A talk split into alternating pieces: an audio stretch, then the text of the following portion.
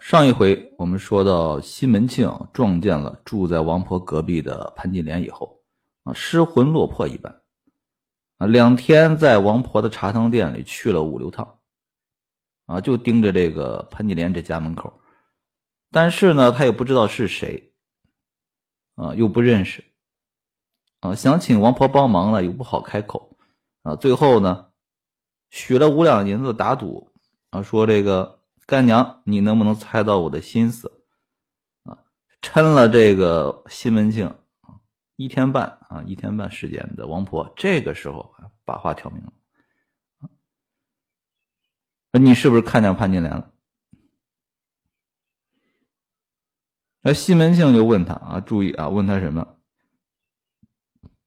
干娘可有什么办法？啊，这个时候啊，西门庆还不是让什么让王婆帮忙啊，只是问他个主意。啊，王婆的心思呢是要从西门庆这儿要榨出钱来的，啊，看王婆是怎么应对的。啊，王婆就开始吹上了，呃，吹什么？吹自己的综合素质，综合素质强。老身唯头是做媒啊，老身最厉害就是做媒，又会做牙婆，也会抱腰，也会收小的啊。牙婆呢，其实就是人贩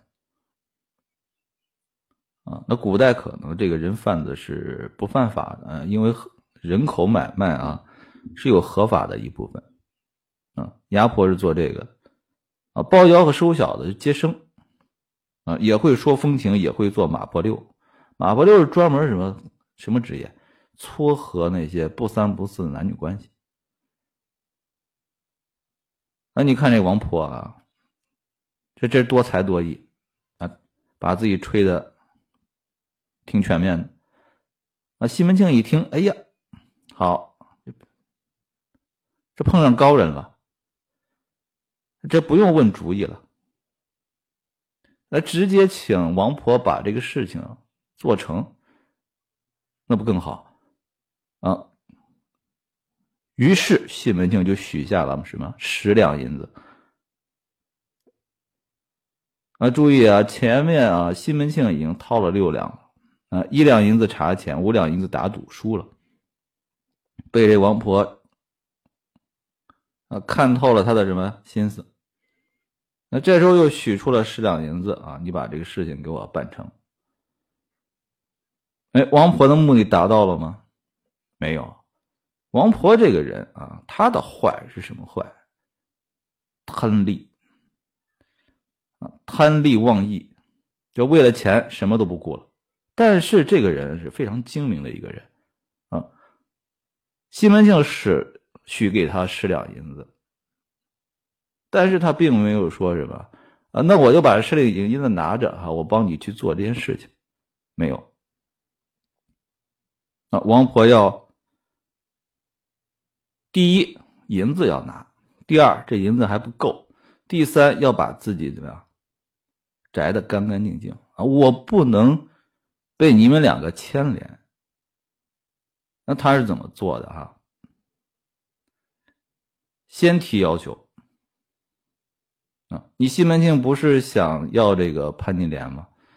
啊？那我王婆就告诉你，首先第一啊，第一个条件，你得自身条件好，啊，这就是这个著名的王婆理论，啊，五个字：潘驴邓小闲，啊，自身条件要好。嗯，那西门庆觉得，哎，我这条件不错呀，这我符合呀，啊，第一个要求，啊，西门庆觉得我行。第二还有要求。什么要求？啊，听听王波这句话，啊，使钱到九分九厘也有难成就处，就是这个事儿要花钱，而且这个钱要到位，啊，花十分钱，啊，你使到九分九厘，他也难成。这先把这话放在前面，这西门庆啊，这被这王婆呀步步为营。到这儿就想回头都回不了了，啊，这就像那鱼啊咬了钩一样。这时候想把这钩吐出来，吐不出来了。那西门庆一听，花钱那没问题啊，我听你的就行了啊。第二个要求，钱你得使到位，这就行了。不行，还有一个要求，呃，我可以有一个办法让你们俩见一面，但是这个办法啊，这西门庆你得听我的，全盘的听我的指挥。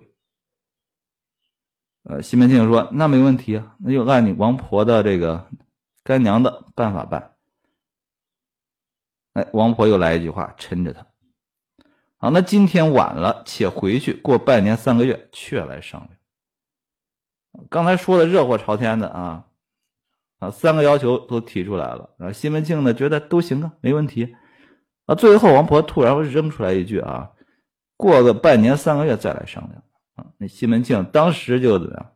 这像个面团一样啊，被王婆搓的是吗？这没办法，啪就跪下了。那干娘，啊，休要撒科，你做成我这个，干娘你就别抻我了，你就帮我把这事办成了吧。啊，你看这个王婆一收一放，一收一放啊，那非常有节奏。这西门庆根本就不是对手啊！到这会儿啊，已经怎么样？就就就基本上进入这个王婆的这个手掌心儿，嗯，拿捏的死死的。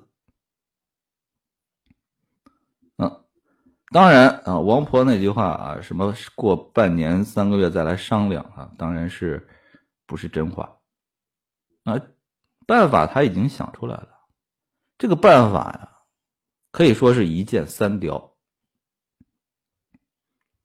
啊，我们看他是什么办法啊？啊，首先呢，啊，他要让这个西门庆给他买什么？买一匹白绫，一匹蓝绸，一匹白绢，啊，再来十两呢好棉花，那给他干嘛呢？啊，他拿这些东西啊。他要跟那个潘金莲说啊，潘金莲在书中啊有一个才艺是什么？做的一手好针线啊。潘金莲是大户人家的使女啊，丫鬟出身，大户人家的啊，做了一手好针线啊，非常有名气。呃，这王婆呢拿了这些东西以后呢，就找这个潘金莲说呢啊，有一个大官人。啊，施舍了我一套这个送终的衣料，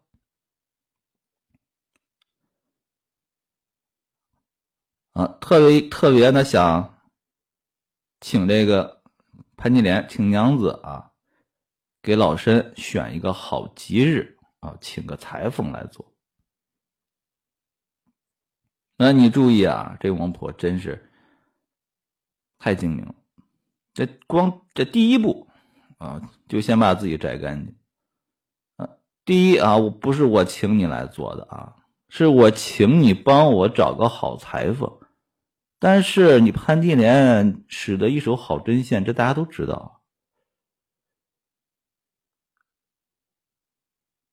啊，这是第一步。那如果说潘金莲啊，就给他找个裁缝给他做，啊，不搭理他，那这事儿就成不了。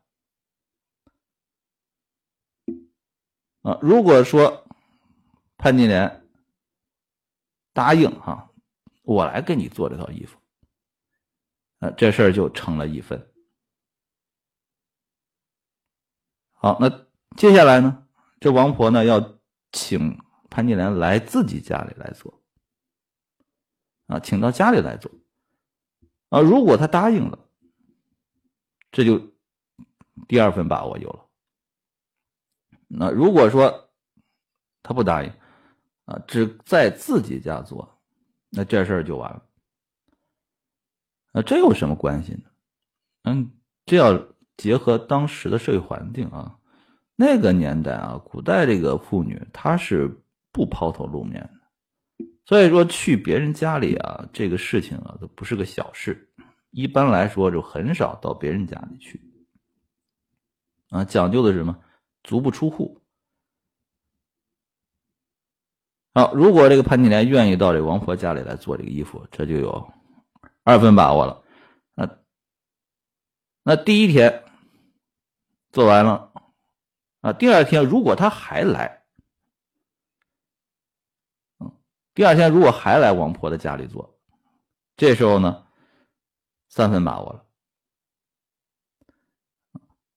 这做了两天衣服以后，这时候啊，西门庆你不能来啊，你不能来我这儿见面，这两天得等着。第三天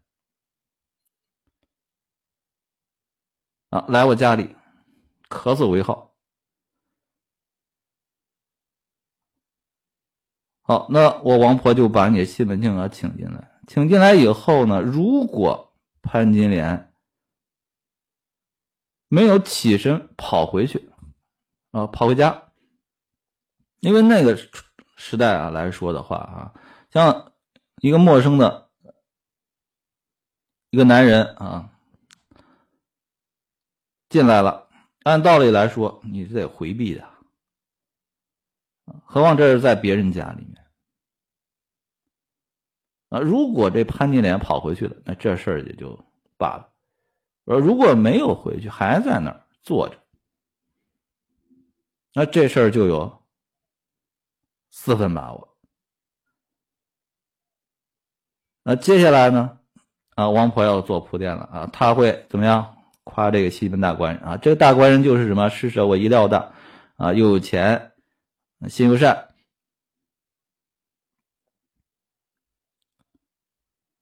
呃，然后呢，西门大官人呢，你就趁势呢夸一夸他的这个针线手艺。啊，如果潘金莲不应答，这事儿也就休了。也就是说，他对你不感兴趣，你搭话他不搭理你。啊，如果他搭话，这事儿就有五分把握，成了五分了。那接下来那王婆，那我就要怎么样？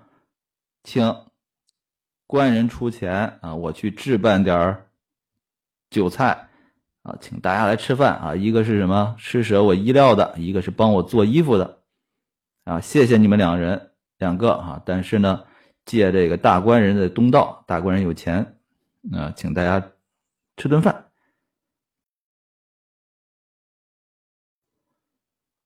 如果啊潘金莲不吃啊，回家。那这事儿就完了。啊，若愿意吃这顿饭，这事儿呢，六成把握。好，那西门大官人拿出钱来，那王婆呢出去买酒买菜，他要出去。那这个时候，如果潘金莲没走，好，这事儿就七成把握了。啊，为什么？一男一女，孤男寡女啊，单独留在这房子。这个时候说明潘金莲怎么样？心已经动了，这就七分把握了啊！买了东西回来啊，那王婆要安排什么？大家一桌吃酒。如果这潘金莲啊愿意坐在这一桌上，嗯。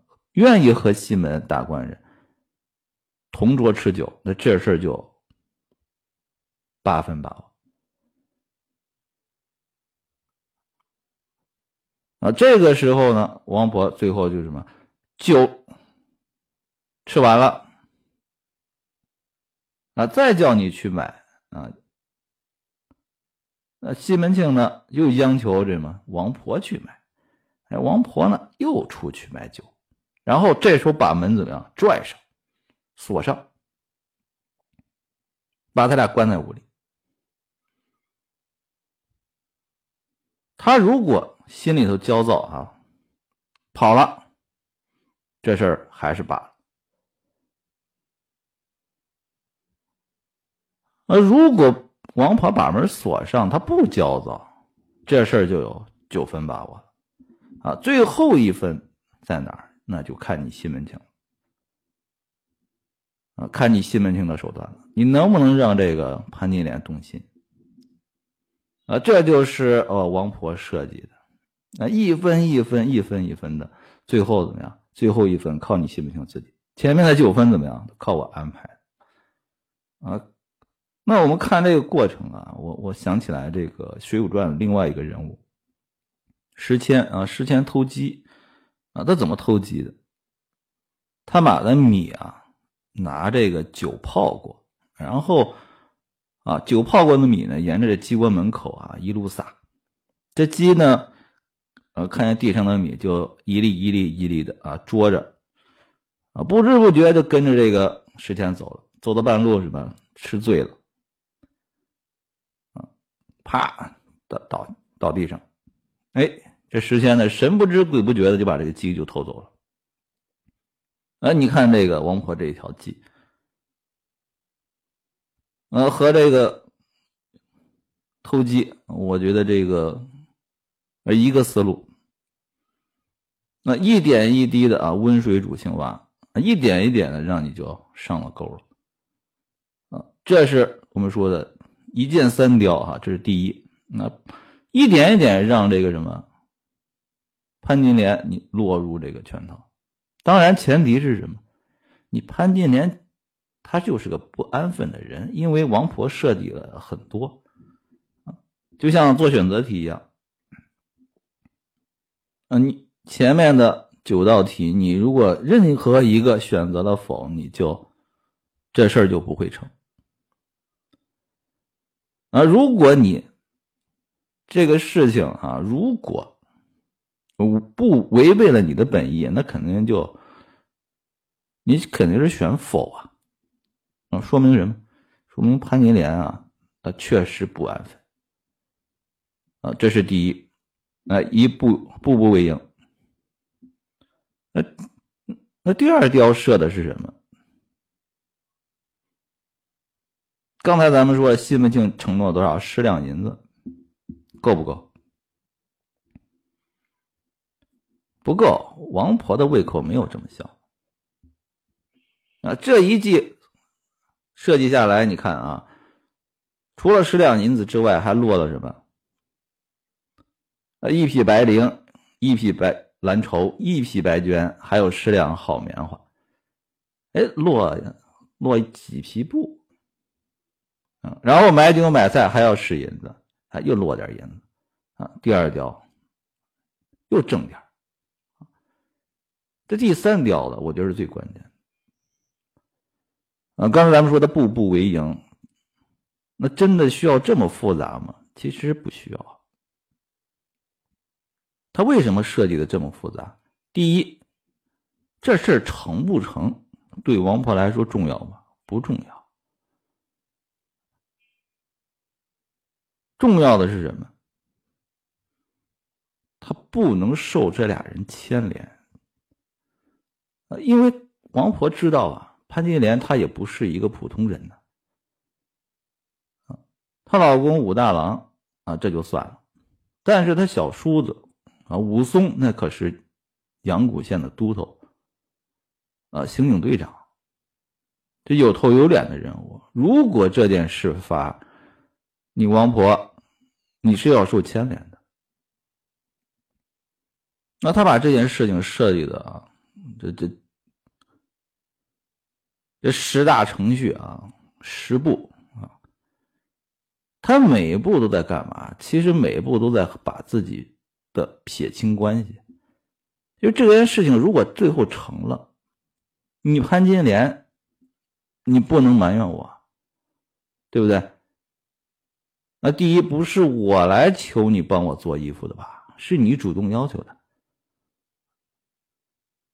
啊？是你怎么样主动来我家做衣服的吧？啊，你没有说哪有家做呀？啊，人家西门庆来了，你按道理来说你应该回避啊，你应该回去啊，你也没走啊，啊，这一步一步的都是你自己选择的，这和我王婆没关系。所以说，这第三条就是什么？这一步一步把自己摘的干干净净。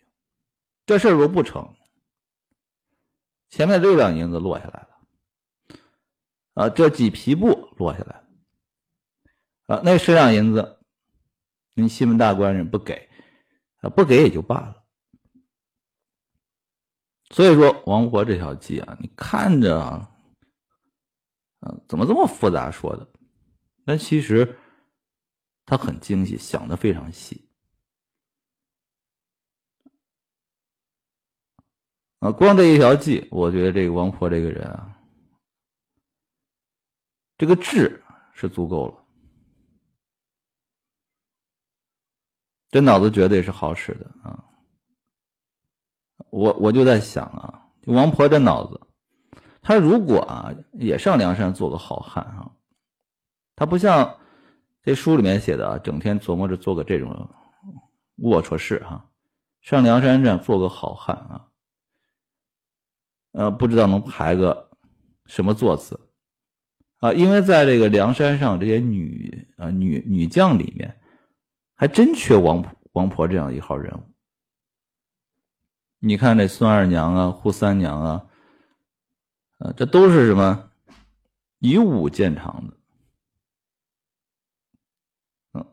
武功都挺高，但是这智商呢都一般。啊就没有哪个有谋的啊？这王婆呢？我觉得上山倒是可以充当一个啊有谋的一个形象啊。啊，西门庆一听王婆的这奸计啊，呃，心里挺兴奋，觉得挺好，嗯，于是呢就马上准备了呃那几匹布，啊交给王婆。啊，王婆呢拿了东西，就开始这个依计行事。啊，这潘金莲呢也真是配合啊，一步一步的跟着这个王婆的安排啊，走到了最后，啊，与这个西门庆搞在了一起。哎，王婆把这事情办成了，那王婆的作用就结束了吗？那没有，嗯，王婆还有一个收尾的工作的，而且收的非常的精彩。呃，两人偷情，哎，王婆呢推门而入，啊，怒道：“你两个做的好事，那我请你来做衣裳，不曾叫你来偷汉子。武大得知，须连累我，不若我先去出手。你们两个偷情，到时候会连累我啊，不如我现在找武大说清楚。”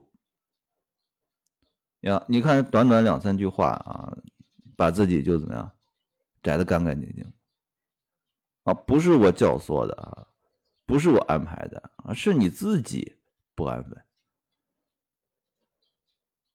啊，潘金莲吓得够呛啊，扯着这个王婆，干娘饶恕则人。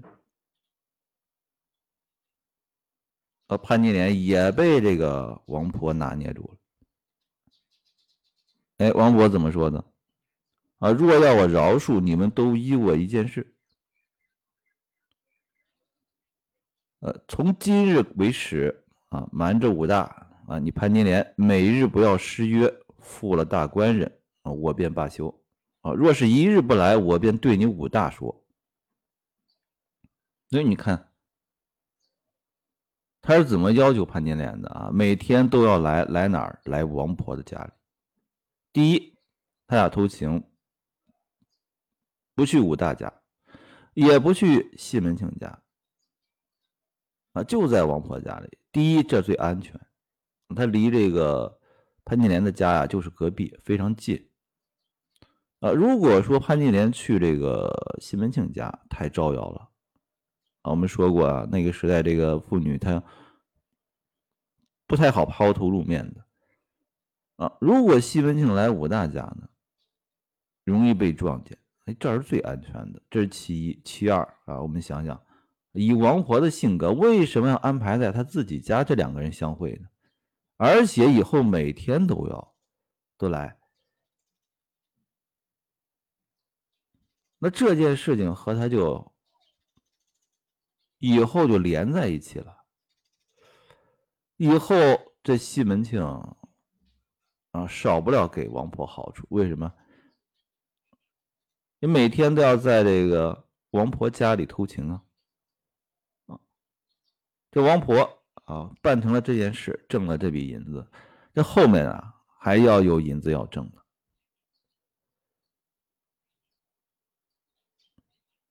那潘金莲啊全答应了，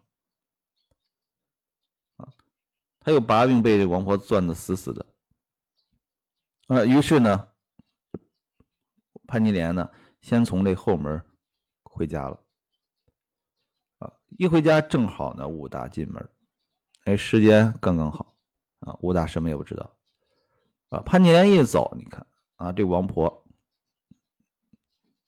啊，又要和西门庆聊两句了，啊，聊的什么呢？啊，两句话，啊，第一句好手段吗？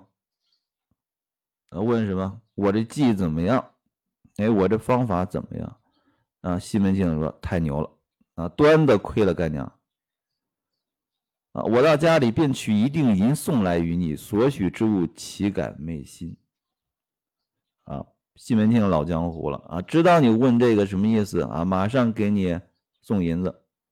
啊，王婆第二句话，啊，眼望惊节至，专等好消息。啊，还说了句顺口溜啊，我就等你的好消息，等什么？等你那锭银子了。”王婆最后就两句话，两句话就是围绕什么？你许我的十两银子啊，赶快拿过来啊！王婆这个人就是贪财啊，这坏事啊都是因为贪财而起。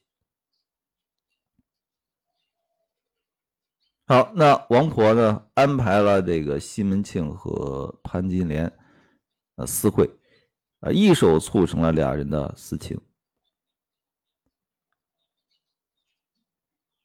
那后面王婆还安排了什么好事啊？我们下回书啊接着来说。